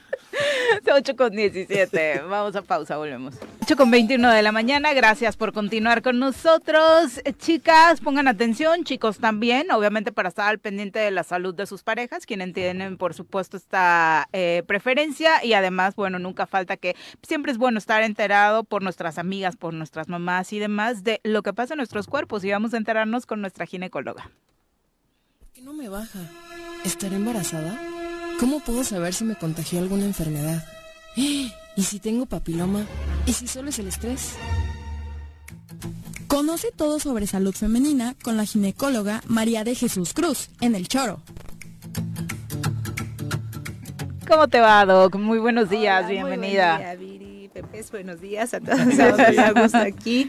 Pues lo ves muy bien, muy bonito día, muy fresco, así que con toda la actitud de iniciar el día estamos por acá. Muchas gracias, Doc. Hoy de qué aprenderemos? Pues hoy vamos a hablar de los flujos vaginales, ¿no? Porque hay flujos vaginales normales y flujos eh, que ya no son normales y que nos hablan de una posible enfermedad. Entonces, eh, es importante que como mujeres conozcamos esa, esa, esa característica de nuestra vagina y, bueno, vamos a entrar en el tema. Han de saber primero que el olor de nuestra vagina, pues pues, al ser un pliegue es como la axila, ¿no? O sea, la axila si está, si no se ha lavado, pues va a tener un olor característico y demás, pero te lavas y queda fresco y todo tranquilo. Igual nuestra vagina, pues es un pliegue que si no, si está mucho tiempo este, sin lavarse, pues obviamente va a tener un olor peculiar a sudor intenso, que son las famosas feromonas, y hasta ahí queda te bañas, te lavas y todo tranquilo. ¿Son las feromonas las que...? De hecho, es parte, es parte, exactamente, ese, es, ¿no? Entonces, eso es normal, pero de ahí a que digas, oye, es que ya me lavé, ya me bañé, ya, este, pues, me cambié mi ropa interior, pero hay, percibo un olor cuando voy a orinar o percibo algún cambio, así como que cuando tengo relaciones sexuales hay un olor diferente, eso ya no es normal, ¿no? O sea, no tenemos que tener, despedir olores eh, que no sean como que propios de nosotros, ¿no? Entonces es importante conocer esa parte. Porque cada quien incluso identifica perfectamente el olor de su cuerpo en general, ¿no? Y las mujeres de esa Exacto. Y aparte nuestra, pues nuestra área genital, así como la axila va a tener olor, o sea, no es que no tengan que oler, ¿no? Que nos han enseñado que ponte desodorante, que ponte es diferente, pero nuestro cuerpo tiene un olor peculiar y eso es algo que tenemos que conocer. Pero ¿qué pasa cuando aparte de ese olor se agregan secreciones, ¿no? Secreciones que dices, ay caray, ¿esto será normal o no? O muchas veces llegan las pacientes y les pregunto en el interrogatorio, oye, ¿tienes eh, algún tipo de flujo? No, el normal. Y ya cuando las revisas, pues ves que es un flujo verdoso, o es un flujo con muchísimos grumos, o es un flujo, no sé, grisáceo, con espumos. Hay, hay muchas características que dices, bueno, esto le explico, no es normal. Vamos a hablar de qué cosa es normal en nuestra vagina, este chicos. Bueno, pues la vagina tiene secreciones, eh, primero hay una secreción cíclica cuando estamos en la etapa reproductiva, que es un flujo viscoso, elástico, transparente, que es el flujo periovulatorio, así se le llama, porque se produce alrededor de lo que es nuestra ovulación. El famoso día 14 de nuestro ciclo, que ya es cuando ovulamos y a todos los vemos guapos y todos así como que andamos. No todos, pero sí aumenta el porcentaje. tienes razón. Esas feromonas se encargan. Entonces, ay, caray, como que mira, ¿no? Porque estamos ovulando, esas hormonas, bueno, ese efecto que generan también a nivel de nuestros genitales van a generar un efecto, principalmente en el cuello, generan que se libere un moco transparente que le va a servir de puente a los espermatozoides para ingresar a la matriz y hacer todo lo que tienen que hacer. Eso es normal, ese es el flujo periovulatorio, se produce unos dos, tres días antes de la ovulación y dos, tres días después de la ovulación todavía permanece. Eso lo vamos a ver cada mes, así de, ay, caray, estoy húmeda, dicen muchas veces, ¿no? Y es normal, ese es el momento en que podemos quedar fértiles, otra forma de vigilar esa parte, ¿no? Eso es normal. Hay un flujo blanquecino, sin olor, que no genera comezón, que no genera ardor, que no genera ningún síntoma, este, no genera olor, que es propio de los lactobacilos de nuestra vagina. Nuestra vagina está poblada por lactobacilos, que son los vigilantes normales de esa zona. Pero, eh, ¿qué pasa cuando no es ni blanco ni transparente? Ok, entonces es ahí donde ya podemos pensar en algún proceso infeccioso. Okay. En cuanto hay otro color presente, aguas. Exacto, sí, porque a veces, eh, o hay pacientes que pueden decir, es que el mío es transparente, pero es muy abundante. Porque también eso sucede cuando tenemos las famosas úlceras en el cuello de la matriz, que está como pelado, les dicen a las pacientes, o sea, el, la textura de la, de la, mucosa del cuello de la matriz se altera y se forma, se forma como una úlcera. Y entonces ese cuello va a estar secretando mucho moco, mucho moco, pero todo el tiempo, no nada más en esta etapa periovulatoria que les dicen, sino que van a estar secretando mucho flujo y es motivo para ir a revisión y ver cómo está esa, esa, ese cuellito, ¿va? Pero ¿qué pasa con las infecciones? Les decía yo. Entonces, si yo empiezo a detectar que mancho mi calzón de un flujo amarillento, de un flujo verdoso, o, o yo, mamá, estoy al pendiente de la salud de mis niñas o de mis adolescentes y veo que de repente el calzón empieza a mancharse de algún color diferente y demás, todo es motivo de, a ver, vamos a ver qué está pasando. ¿Niñas también, ¿no? Sí, puede ser, porque, por ejemplo, con las niñas, cuando ya las dejamos, no sé, cinco o seis años de ya límpiate tú solita, tú esto, de repente la higiene no es tan adecuada y hay ah. una contaminación este fecal hacia la vagina y eso nos puede predisponer en lo que aprenden, en lo que aprenden y demás, por eso hay que estar al pendiente, ¿no? Entonces toda esta situación es importante. O dentro de la misma autoexploración que van teniendo estas niñas en la adolescencia, en la etapa, pues a veces no tienen la higiene adecuada en las manos y se infectan, ¿no? Entonces se contaminan y se pueden infectar, hay que checar eso. Pero ¿qué pasa? Les decía cuando nosotros tenemos una actividad sexual y pues después de una relación sexual, cuando hay eyaculación intravaginal, pues obviamente vamos a tener pues el flujo del semen más el moco de, lubricación, pues eso es normal, ¿no? Pero ¿qué pasa cuando dices, oye, sí, pero como que hoy huele como, no sé por qué todo lo relacionan con comida, pero bueno, porque huele a pescado, ¿no? Dices, es un olor muy característico.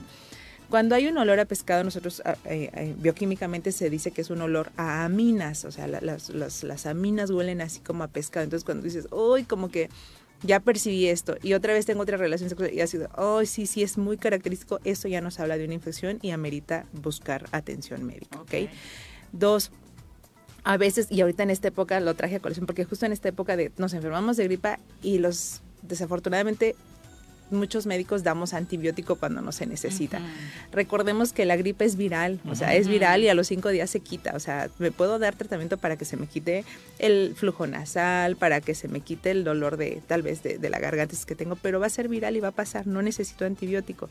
Pero muchos médicos prescriben antibióticos a diestra y siniestra y eso pues obviamente barre con toda nuestras eh, eh, eh, microbiota, exactamente, que es parte de nuestro cuerpo y que nos protege. Y en la vagina obviamente también se resiente ese, ese bombardeo de antibióticos, ¿no? Ah, ok, porque de pronto pensamos que solamente es en el, sistema digestivo. No, es ahí también. Entonces, si se van los, lactobacilos que protegen nuestra vagina, llegan bacterias eh, o, o microorganismos que la van a infectar. Entiéndanse hongos, o algunas otras altera otras eh, bacterias que viven en la vagina pero que están controladas por estos lactobacilos y cuando no están pum crecen. Y empiezan vaginosis bacterianas y demás. Entonces todo esto tenemos que estar al pendiente. O a veces cuando hay pacientes diabéticas que obviamente hablando de las mujeres pues bajan sus defensas y están descontroladas y esta época también se presta mucho para el descontrol en los diabéticos por todo lo que hay que comer también van a tener problemas y van a tener más predisposición a infecciones. Entonces eso es importante estar checando no si yo, ¿qué hacer si yo tengo eso? Oye, pues sí, ya vi que mi flujo no es normal, que el olor que tengo tampoco es normal, ¿qué tengo que hacer? Bueno, pues primero tengo que acudir con el médico para que él me diga, ¿sabes que sí es algo que tengo que atender o no? Y a veces yo siempre sugiero con mis pacientes que se hagan un cultivo vaginal, es decir, Podemos dar un tratamiento como general y decir, bueno, con este se van a quitar todas las bacterias, pero va a haber bacterias que no se van a eliminar con los tratamientos comunes y van a regresar y van a regresar las infecciones. Entonces tenemos que hacer un cultivo de esa zona, de la zona vaginal, para ver qué bicho o qué germen es el que está generando esto y a veces hacemos algo que se llama antibiograma para dar un tratamiento específico y no pensar que con este voy a matar a todos, ¿sí me explico? Y ojo, hay otro tipo de microorganismos que curiosamente no nos van a dar flujos, no nos van a dar síntomas, no nos van a dar nada, si acaso un poco de dolor durante la relación sexual o un poco de irritación cuando tenemos actividad sexual, pero esas bacterias son intracelulares, se les llaman micobacterias, que es clamidia, micoplasma, ureaplasma. Esas son bacterias que están escondidas en nuestras células del cuello de la matriz y que solo hasta que vamos a buscarlas específicamente a esos bichos son cuando las detectamos y podemos dar tratamiento. Entonces, como ven, pues cualquier barrera que esté en contacto con el medio exterior ojo, boca, en este caso vagina, pues puede estar expuesto a cualquier infección. Entonces, nada más nuestro, eh, nuestro punto es tener un adecuado este, cuidado, detectar problemas y atendernos. Y otro punto importante que quiero mencionar aquí es que nuestra vagina se lava solo por fuera. Ay, eso, eso te iba a preguntar justo, porque hay, eh, la verdad es que no nos enseñan, de pronto las mamás en medio de la inexperiencia propia en algunas épocas o porque tampoco les enseñaron, pues no, no te dan como la técnica ideal, ¿no? Sí, muchos sufren con el cepillado de dientes, ahora tú imagínate, ¿no? O sea, hasta que llegas al dentista te enteras cuál es la forma correcta y descubres que siempre estuve equivocado, ¿no? Y ahora eh, igual en esa zona, ¿no? Bueno, primero muchos desde el tabú de no te toques esto, este cuidado porque te puedes lastimar, o sea, nuestra área genital, nuestra vulva específicamente es como cualquier parte, no como las manos, como los dientes, como cualquier parte, ¿no? Tenemos que lavar, solamente tenemos que lavar la parte externa, podemos separar los labios mayores que es donde está el vellito y eh, separar los labios menores y lavar de forma externa. Agua, jabón y listo. Pueden usar jabón este líquido si quieren, este y agua, nada más. No tienen que meter dedos para lavar, no tienen que usar estropajos para lavar ahí, no tienen que usar eh, cepillos, nada, ¿no?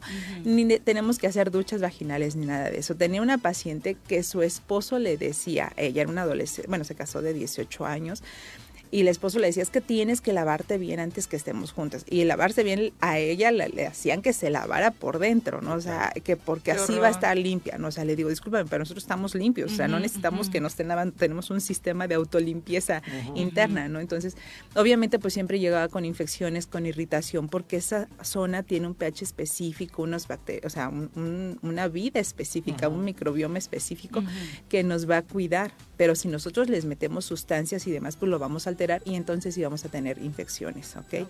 Eso es importante. Dos, eh, entonces nada más lavarnos por fuera, limpiar y listo. No tenemos que hacer nada más, no tenemos que andar escondiendo, buscando y metiendo nada de eso, no necesitamos eso. ¿Qué otra cosa? Saber que con, el, con las diferentes etapas de la vida va a haber cambios en esta, en esta área. Pues las niñas, antes de que reglen, antes de la pubertad, pues prácticamente es una zona que va a estar adosada, es decir, plegada, no va a tener mayor problema, no tiene que tener problemas. Si acaso a veces hay irritación por cuando hay infecciones en la orina o esta contaminación en lo que decíamos que tienden a limpiarse. La, ropa, ¿no? Exacto en la etapa reproductiva es cuando más tenemos todo, esto que acabamos de describir, pero ¿qué pasa también en las mujeres ya en la perimenopausia? Pues esta zona se adelgaza, pierde los lactobacilos, pierde el pH, pierde el estímulo hormonal y también es más fácil que tenga infecciones, que se predisponga. Entonces es nada más tener cuidado. Actualmente una tendencia cuando son necesarios están indicados dar lactobacilos incluso para reponer los que se han perdido por uso de antibióticos indiscriminados o por uso de o por alguna infección que haya estado ahí o por alguna alteración del pH. Bueno, damos lactobacilos locales vaginales para restablecer todo esto. Y, es importante esto que señalas porque son muchos factores los que nos pueden hacer eh, víctimas de una infección vaginal y desafortunadamente en nuestra sociedad culturalmente muchos han estado identificados con eh, solamente se pueden obtener porque o, puedes tener por relaciones sexuales y en muchas situaciones con, con niñas, con adolescentes, pues esto es un mega problema y trauma, ¿no? Claro, y ya tocas un punto bien importante porque ha sido incluso usado como para cierto tipo de violencia de género. O sea, de eres niña bien, no tienes que tener infecciones. Tienes infección, quién sabe qué bueno, estés hasta la publicidad de una marca era para las niñas Exacto, y es, una, es, una agresión al final de cuentas. O sea, una mujer puede tener infección por muchos factores. No, no solo hay infecciones vaginales por relación sexual o de transmisión sexual.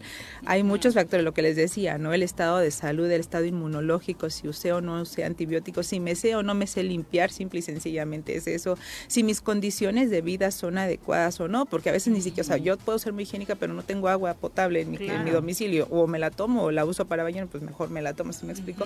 Todas esas condiciones tienen que ver y no precisamente tienen que ver con factores sexuales, ¿no? Entonces, sí, cuando las mamás, eh, su niña les diga, oye, tengo comezón, tengo, no, no es así de, ¿qué pasó? ¿Qué te hice? O sea, no, ah, ok, pues vamos a revisar qué está pasando, cómo estás, y ya atendemos esa cosa, ¿no? Porque sí es muy importante ese dato, que no, no todo tiene que ver con actividad sexual. Exactamente. Y bueno, para cualquier consulta que quieran hacer, ¿dónde te consultan, doctora? Pues estamos en calle de la Luz número 44 en el Hospital Morelos y el teléfono es el 777-370-6845. Un gusto. Muchas gracias. Gracias. gracias. Buen día, gracias. Son las 8.35, volvemos. 8.38 de la mañana, gracias por continuar con nosotros. Eh, dice también por acá Paco Carso a través de Facebook, ahora resulta que nuestros recursos se gastan en las entrevistas que paga el futbolista, por ejemplo, para un programa de televisión y en donde es casi canonizado por sus comentarios eh, sobre su vida, sobre su trayectoria, una entrevista súper egocéntrica. Si no la vieron, háganlo, pues ya nos estás diciendo todo. Y la verdad a mí ver entrevistas de ese señor, y hablo del entrevistador, tampoco se me antojan mucho, ¿no? Porque es con, con Gustavo Adolfo ah, Infante. que aparte, la misoginia como que no me encanta y la verdad es que no, ya me contaste, Paco, entonces me quedo con tu, con tu comentario, ¿no? Eh, son las 8.39, recibimos con muchísimo gusto en cabina para todos aquellos que siempre buscan las opciones eh, culturales en nuestra entidad. Nos acompañan Silvia Moedano y Roja Mendoza, bienvenidas, muy buenos días, de la silla de Daniela. Eh, nos van a hablar de danza contemporánea, pero primero cuéntenos qué es la silla de Daniela. Bienvenidas. Muchas gracias. Eh, bueno, pues la silla de Daniela es una compañía de danza contemporánea. Somos de acá, de Morelos. Nacimos en el 2015. Y bueno, nos gusta no solo eh, crear, también hemos ido diversificando en nuestras producciones, pues, y también hacemos de repente encuentros de danza, convocamos otras compañías para bailar eh, todos juntos en distintos lugares, organizamos la muestra de videodanzas y ahorita tenemos eh, este proyecto llamado In situ, que es habitar el campo escultórico de Ilao. Es la primera vez que, que hacemos algo así con un espacio en particular y pues esto es nuevo en la, en la historia de la silla de Daniela. ¿De dónde viene el nombre? Ay, pues es un personaje de la primer coreografía que tuvimos por allá del 2015. A la hora de presentarnos nos dimos cuenta que había un desdoblamiento de cada una de las eh, intérpretes de danza y pues tenía el nombre de Daniela, ¿no? Tenía el, nombre que, en aquel entonces la bautizamos de Daniela al personaje y a la hora de ponerle el nombre pues decidimos adoptar este, este seudónimo. Bueno, cuéntanos de In Incito es una experiencia sensorial que reúne a varios artistas en torno a la danza contemporánea. Es un recorrido en espacios abiertos que permite presenciar obras creadas a partir de la apropiación en distintos espacios. Y pues en esta ocasión, eh, la primera colaboración que tenemos con el proyecto In situ es con Dilao, el campo escultórico que tenemos en Tepoztlán, no sé si lo han visitado, O, su audiencia. Y pues nos vamos a presentar allá el sábado 10 a las 4 y a las 5, hay dos recorridos.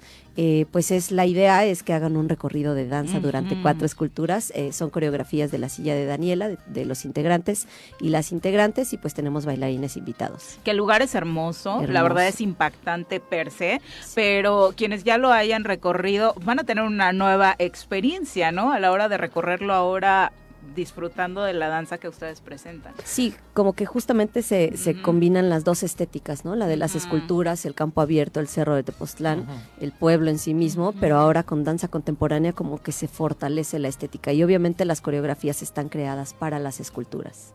Fue difícil porque de pronto eh, cada eh, artista es como receloso de su obra, ¿no? Con, con el tema escultórico no sucedió esto o se dio fácil el maridaje creo que fue muy fácil desde que le propusimos, desde que les propusimos en, en Dilao, como queremos hacer esto, como ven, así puertas abiertas, cuando quieran venir a ensayar, sí.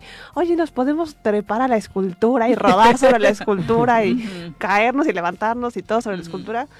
Sí, nomás chequen que todo bien, nadie se vaya a caer, nada se vaya a romper y ya no, sí, este, brazos abiertos y puertas abiertas para... ¿Cuántas, ¿Cuántos son los bailarines que van a estar este, ¿Son solamente mujeres o también hay, hay varones? Hay varones también. Eh, somos, ocho. Somos ocho bailarines. En la silla de Daniela somos cinco, cuatro mujeres y un hombre. E invitamos a tres mujeres, somos nueve, invitamos a tres mujeres más y a, y a otro compañero. ¿La música? La música, pues cada pieza tiene su propia música. Ah, También lo que está interesante es que cada coreografía surgió en la escultura. E íbamos a ensayar al, a Dilao y ahí fue surgiendo la danza de la escultura, de lo que cada una propone y entonces cada coreografía tiene su propia música. O sea, fue una conexión directa en la creación, o sea, no fue que ustedes llegaran a montar algo ya hecho, fue inspirado dentro de la propia obra escultórica. Sí, sí, creo que eso lo hace, todavía lo fortalece y creo que aquí hay una polaridad muy interesante, puesto que la danza todo el tiempo es móvil, eh, mayormente es móvil, y pues las esculturas son fijas, ¿no? Y son piedra aparte, que están ahí puestas, y creo que la movilidad que se le da es como si la misma escultura estuviera cobrando eh, vida, ¿no? Con cada una de las coreografías. ¿Cuándo va a suceder esto? Esto es el sábado 10 de diciembre, ya este fin de semana. ¿Por única ocasión? Este sábado, por única ocasión. Cupo eh, limitado. Cupo limitado. Se van a hacer dos recorridos, uno a las 4 de la tarde y uno a las 5 de la tarde. Eh, ¿Y cómo apartamos espacio? En la página www.dilao.mx. Eh, también puede contactarse a las redes sociales de la silla de Daniela, al Instagram o a Facebook, y eh, por si quieren el dato más bien para hacer transferencia o cualquier duda, ahí pueden preguntarnos, pero en la página de Dilao, ahí pueden comprar los boletos. Ah, pues qué linda experiencia, la verdad, y siempre hay buenos pretextos para visitarte, Poztlán. Claro que sí. Muchas gracias por acompañarnos, por la invitación. Gracias. Buenos días. Son las... Este, ¿sí? No, es que te, iba a preguntar, eh, encontramos en Facebook así como la silla de Daniela. Sí, totalmente. Facebook e Instagram. Para la gente y enterarnos de todas las actividades que, que, por supuesto se van generando. Muchas gracias por acompañarnos. Hay que ir abrigados. Por favor, sí, el clima.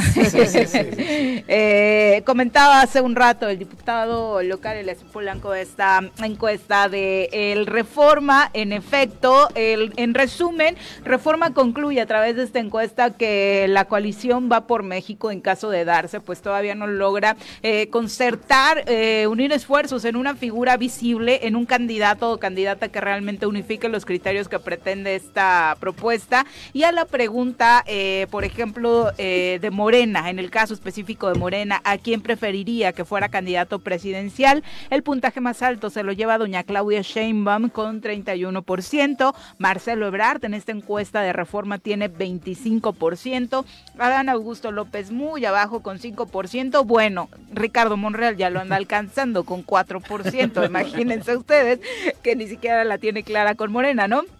En el caso de Movimiento Ciudadano, que también ha dicho que va solo, es Luis, Luis Donaldo Colosio, quien puntea con 37% de las preferencias, Samuel García con 8% y Enrique Alfaro cosa rara, con 6%, eh, por ciento, ¿no? Esperaríamos verlo frente a, las figuras regiomontanas un poco más arriba, pero parece ser que el eh, jalisciense ya, ya no va a llegar bien al 24, ¿no? Eh, de, el PAN, ¿quién eh, preferiría que fuera el candidato presidencial de la alianza PAN-PRI-PRD? El puntaje más alto lo tiene un panista, Ricardo Anaya, con 11%. Alfredo del Mazo es el priista más alto, con 6%. Margarita Zavala también aparece en esta encuesta con 5%. Y Santiago Krill empatado con ella también con 5%. Así que vayan haciendo sus apuestas. Que esta encuesta no le gustó mucho al presidente porque apareció con el 59 o 56% de, aprobación. Y decía el presidente, no, esas encuestas de reforma, el reforma es un periódico de los corruptos, es un periódico de bla, bla, bla. No ha sido sus consentidos en este sexenio, ¿no? le ha dedicado varias mañaneras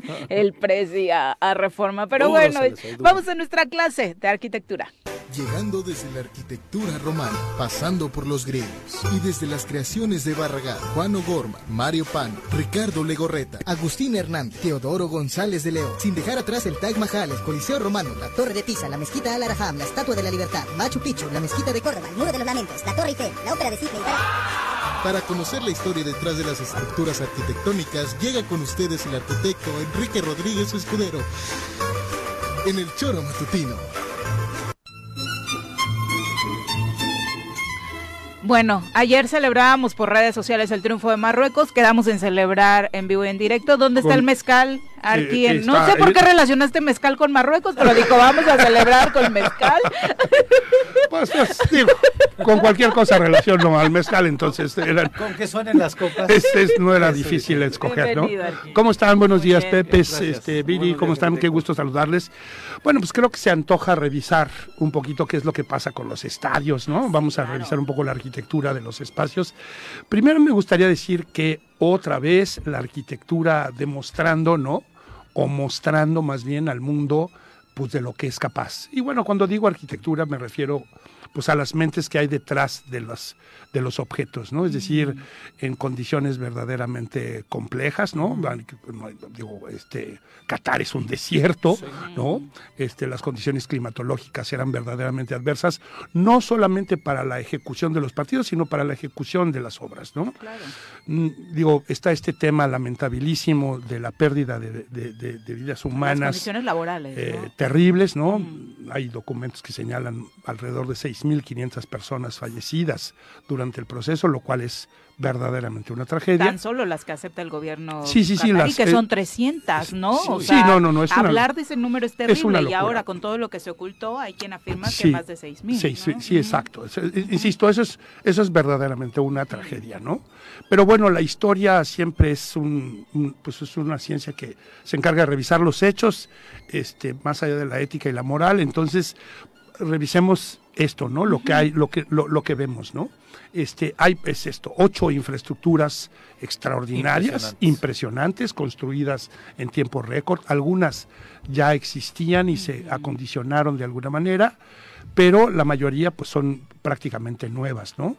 Este, decir que a diferencia de otros mundiales, eh, las sedes mundialistas en esta ocasión eh, están en un radio de 70 kilómetros, ¿no? Que también se explica por las condiciones. como de ir de Temisco a Cuernavaca. Sí, prácticamente, ¿eh? prácticamente. Dicen incluso que cualquier persona podría ver los dos partidos el mismo día sin ningún problema, gracias a los sistemas de transporte y las conexiones que tienen, ¿no? Digo, tampoco es que 70 kilómetros sea, es, insisto, ir de aquí a la Ciudad de México, ¿no? Hay tres estadios a mí que particularmente me, parecen este, interesantes, ¿no? Uno sería el Lusail Stadium, que es eh, justamente donde jugó México contra Argentina, ¿no? contra Argentina el, más este, el más grande, con 80 mil eh, este, de, eh, personas en el aforo. y este es muy interesante porque la estructura que lo rodea finalmente nos remite a, estas fanales, este, estas estos juegos como de sombras que se hacen detrás de, estos escenarios y que además son muy este, típicos pues de, de, la cultura árabe, ¿no? Entonces creo que este, e, e, esta analogía o esta cosa medio poética, ¿no? De, llevarla al tema del, estadio es, este, insisto, extraordinariamente interesante, más allá de la capacidad. Y acá decir que todos, absolutamente todos los estadios, este, cuentan con un sistema de refrigeración que va incluso a los asientos, es decir, hay gente que se ha quejado de frío en el asiento. Nuestro corresponsal Jorge Bernal nos decía justo previo a ese partido que sus pompitas. Sí, sí, sí, hay un cuando vas al baño en la madrugada. Es correcto, exacto, exacto. Hay un sistema este de enfriamiento que circula por todos los asientos, lo cual pues hace pues esto bastante cómodo. Pero además, insisto, la tecnología eh, que se utiliza es solar, es decir, no hay un gasto energético mayor este, en términos de resolver este asunto, ¿no? Entonces, bueno, está este, este estadio, eh, eventualmente se desmontará la mitad, ¿no? Van a desmontar 40 mil gradas, van a, lo van a convertir en un lugar efectivamente de deporte, pero luego le van a meter pues hoteles boutiques y restaurantes y aquello será una suerte de centro comercial. Sí, finalmente... Para eh, Qatar no es trascendente el fútbol. en absoluto, en absoluto. Y digo, lo convertirán en, en, un punto, pues un poco al estilo de, de Dubái, ¿no? Este, pues un punto turístico que tenga ahí este, este tipo de situaciones, ¿no? Otro estadio que es muy interesante es el que se llama el, el 974. El que se va a desmontar. ya, hoy empezó. exacto, ya empezaron hoy a desmontarlo y es justamente eso lo que lo hace este, distinto y único. Es el primer estadio en la historia de los mundiales que se desmonta por completo, ¿no? Y su nombre justamente obedece al número de contenedores marinos con el que se construyó, 974. Con y la helada. Este, y, que es, además es la clave helada de, de, por allá. ¿no? Interesante porque eh, la, la, utilización de los, de, los, uh, de los contenedores no solamente tiene que ver con pues esto resolver espacialmente, sino que hay una cromática, es decir, los visitantes identifican a partir de los colores en donde están los primeros auxilios, en donde está la zona VIP, porque pues estos son los que están pintados de plateado, por ejemplo, ¿no? Este, y la otra cosa que es interesante es que estos contenedores se van a desmontar y serán donados para países eh, pobres, ¿no? Para que puedan tener ahí instalaciones de algún tipo. ¿no? Visualmente era muy atractivo, eh, la verdad, o sea, como para los románticos del fútbol, a mí sí, me recordaba esos viejos estadios, Argentina, Brasil, de pronto con esos colores. Con los colores, ¿no? Y además completamente fuera de lugar, es decir, no esperarías, es, es decir, discursivamente, discursivamente creo que es el que se distingue de todos los demás que siempre hacen como una alusión ahí al mundo este árabe, ¿no? Ahora, la complejidad arquitectónica de montar, desmontar aquí. Fíjate que eso está interesantísimo porque si, si, si nos fijamos en la estructura del, del, del, de este estadio, eh, la verdad es que no está tan complejo. Hicieron una estructura metálica una suerte de esqueleto, ¿no? Este perimetral, ¿no? Una, una, una, una, elipse a partir de estructuras metálicas y en los huecos fueron colocando este de manera este digo, pues como si fueran cajitas. Sí, como unas cajitas, exacto, como un Lego que vas guardando, ¿no? En estos. Ahora, claro, está todo el tema de la estructura, de resistir los pesos muertos y los pesos sí, vivos. Porque aquí en México intentan hacer lo mismo a veces con las corridas de toros, al montar las plazas, y déjame te cuento las tragedias que hemos vivido. sin duda, sin duda. Bueno, tenemos el ejemplo de la petatera, que no, si no me equivoco, está en este, híjole, no me, no me si no mal recuerdo, es Zacatecas.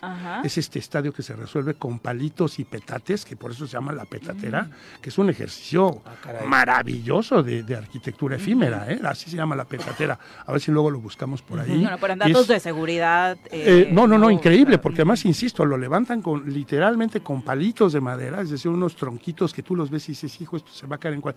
Pero es, la verdad, un ejemplo maravilloso de, arquitectura efímera, ¿no? Un poco vinculada con este que estamos revisando.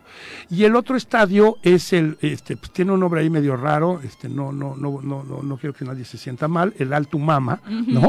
Este, que ese es muy interesante también porque es el único de planta perfectamente circular. ¿no? Ese es completamente circular y acá la analogía es muy interesante porque se refiere a este gorrito que utilizan los jóvenes este, árabes una vez que entran al mundo de la adultez, ¿no? Y que representa pues esto, la, la suficiencia, la autonomía y toda esta historia. Es un poco este, machín el tema, ¿no? Eh, pero bueno, pues no, no, era difícil en este, en este lugar. Entonces, ese también es muy bonito, sobre todo por la manera en la que está resuelta la piel. Es decir, cómo resolvieron este, a partir de estos prefabricados y estos tejidos maravillosos que hay ahora con la tecnología, esta, este, este recubrimiento que le hacen al estadio. La forma. Sí, sí, sí, la, la, forma, porque si tú lo ves es imperceptible, o sea, los paneles son imperceptibles en las uniones, ¿no? Entonces acá también hay que decir que eh, este tipo de eventos siempre representan para el país organizador pues una manera de mostrar el músculo, ¿no? El músculo en muchos sentidos. Para eso son, sí, es decir, exacto, ¿no? Es decir, cuál es el poder político, cuál es el poder económico, sobre todo, ¿no? Y de qué lado más que la iguana. En ese sentido, creo que Qatar está dejando ahí muy claro este, al mundo entero que pues esto, ¿no? El Medio Oriente tiene ahí una, una situación de poder y de control absolutamente impresionante, ¿no? Insisto, todo lo que tiene que ver con los aspectos tecnológicos es impresionante. Este estadio, a este estadio en particular, le van a desmontar las butacas y las van a donar para otros este, eh, Sitios, espacios públicos. Exactamente, para otros espacios donde se puedan utilizar. Entonces, me parece, insisto, hay, hay otros más, está este otro que es el, el clinical, no me acuerdo si el clinical o medical. El de Zaha Hadid. Bueno, el de Zaha Hadid es, también, este, también es, El solo hecho de que lo haya diseñado una, una mujer, una mujer. Eh, me parece Fíjate que este estadio que, que, este que diseña Zaha Hadid tiene, a mí me parece que tiene un muy grande parecido con uno que había diseñado.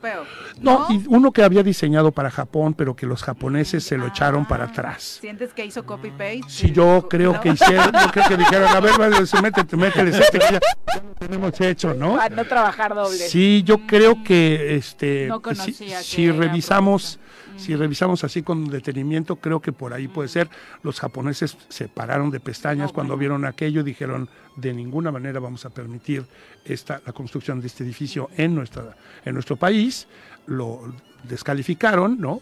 Y este, entonces sí creo que por ahí medio recircularon o reciclaron el proyectito. Sin embargo, no deja de ser espectacular, pues, como, como todas las obras de, de la afinada Zaha Hadid, ¿no?